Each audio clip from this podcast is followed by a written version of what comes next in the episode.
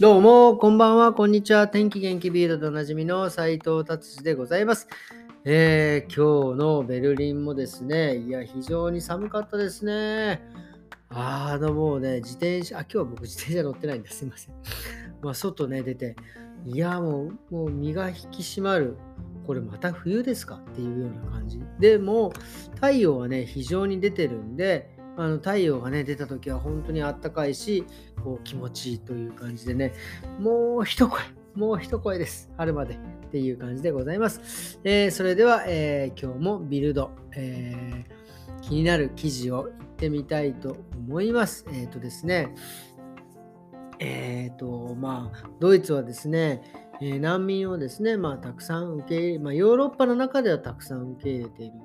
えー、国なんですが、あのもうね、人が、えー、もう溢れ返ってですね、もう住むところがないんですよ。なので、もうね、住宅がとにかく不足している。で、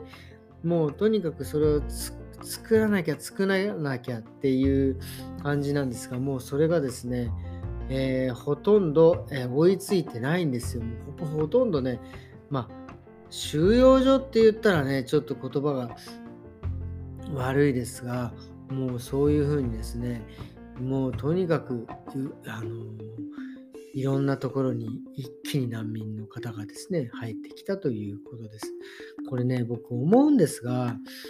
あの難民の方たち、特にね、あの僕これちょっと調べ調べたとか、まあ、ネットで見ただけですが、難民をね、受け入れている国って、まあ、1位がトルコ、2位コロンビア、3位ウガンダ、えー、4位がドイツ。まあ、まあね、そうやって難民のか、ね、そのシリアだ、トルコだったりとか、まあ、受け入れる、近い国がね、やっぱり受け入れてるんですけど、ドイツがヨーロッパでは多分一番なんですよ。でね、これね、あの他のヨーロッパの国の人たち、他の国もね、やっぱり受け入れる僕はべきだと思うんですよね。やっぱり、あのうちはちょっとみたいな、やっぱり、ね、ヨーロッパの国も、まあ、いろんな考えがあってお断りしてるんでしょうけども、まあ、もちろん、ね、そうやって犯罪が増えるっていうのもね、比例してるし、まあいろいろわかるんですが、これね、困った時は助けなさいって教わりませんでしたかっていう。うん。あの特にその難民とかっていうのは、まあ、国のね情勢だったりとかするんでもう自分ではどうにもならないわけですよ。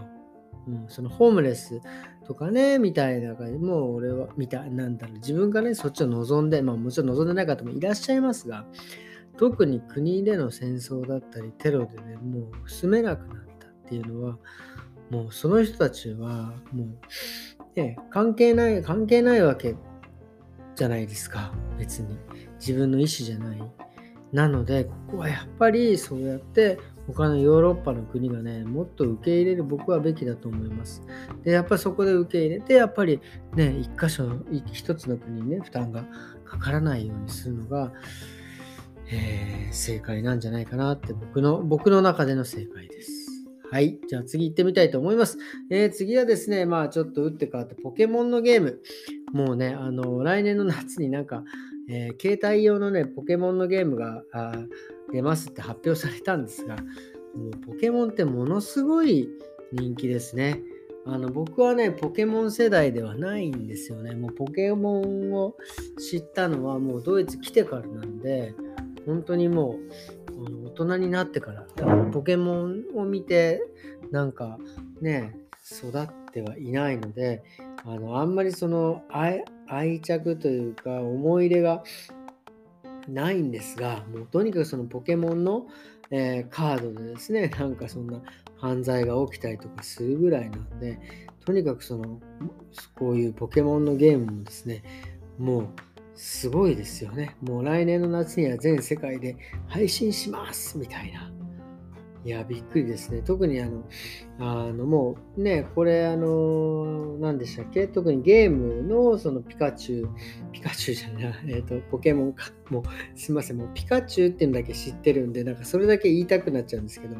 ね、ポケモンのゲームっていうのはもうそのなんだろう、ね、任天堂だったんですけど、任天堂から別会社にして、なんかいわゆる、えー、そのポケモン会社みたいなのを作って、もうそれだけに特化している。会社作るぐらいですから、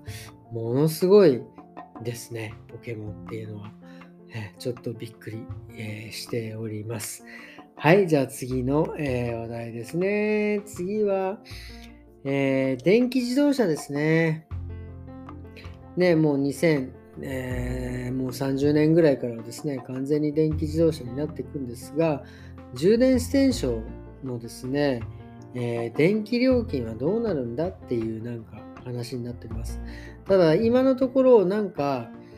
国の政策としてですね、3月の1日から、えー、なんとかっていう政策ですね。で、えー、電気代がちょっと安くなるんですよ。まあ、国が面倒を見るんでしょうけど、まあ、それに伴ってですね、その電気ステーションの、えー、その電気の車を充電するところがあるんですけど、その公共の施設のがですね、ちょっと安くなるっていうのが、えー、もうなんか発表されているみたいですね。まあでもね、こうやって、えー、下がっていくのは本当にね、えー、助かると思います。で、あとは、あとはガ ガスですよね。僕はもう、うちはね、もうとにかく電気よりもやっぱり ガスの方がもう気になってしょうがないので、まあ、電気、ガス、ブレーキ政策みたいのがあるんで、ね、それでどれぐらい安くなるのかっていうのはね、非常にあの注目しておりますんでね、えー、ドイツ国期待しておりますということです。はい、じゃあ今日はですね、ビルドこんな感じで、えー、終わりに、えー、したいと思います。今日はですね、ちょっとね、あの、まあ、あの、まあ、また仕事の話なんですが、あの、仕事ができる人、できない人って、ね、なんとなくこう、あ、ね、いると思うんですよ。で、まあ、できない人に関しても別に僕、何にももう思わないんですが、やっぱできる人って、えなんでこんなに仕事ができるんだろうとか、ね、まあ、その、なんだろう、いろんなお仕事を依頼、今最近いろいろいろ依頼をしているんですが、やっぱできる人とできない人ってやっぱすごい、すごくあのはっきり出るんですよね。でもそのできる人って何かなってやっぱり自分であのやっぱね参考にできる人をね参考にしたいので自分もね仕事できる人になりたいのであのやっぱりねあの優先順位が、えー、すごくはっきりしてますよね。で、その優先順位もそれが重要なのか、はたまた緊急なのかっていうのがですね、もうだからすごいはっきりしてます。うん、で、あのー、そういう順位をちゃんと自分の中で、えー、位置づけできて、さらに仕事を依頼する人、される人、まあ、いわゆるその、いわゆる昔の、あんまり僕もこれちょっとあんまり好きではないんですけど、ほうれん草ってね、あるんですけど、やっぱり一時一句、その何て言うか、一時一句ってことはないね。自分のその仕事の状況だったりとかっていうのを相手先にちゃんと今ここまでやってますとか、ね、例えば仕事これを頼まれた。で頼まれた相手にあのここまで行きましたとか、やっぱりそういうことを言うだけでもですね、やっぱりあの仕事を頼んだ側としては安心なわけなんですよね。だからそういうあの報告と優先順位が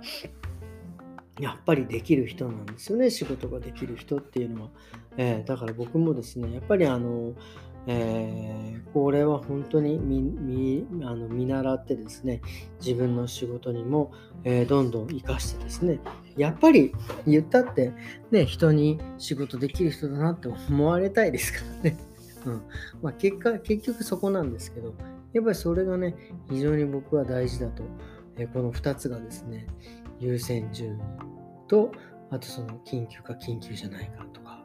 っていうこと。で、やっぱりそれが報告ちゃんとできるか、頭の中でね、ちゃんと分かってれば、えー、ね、報告できるので、で、やっぱりその、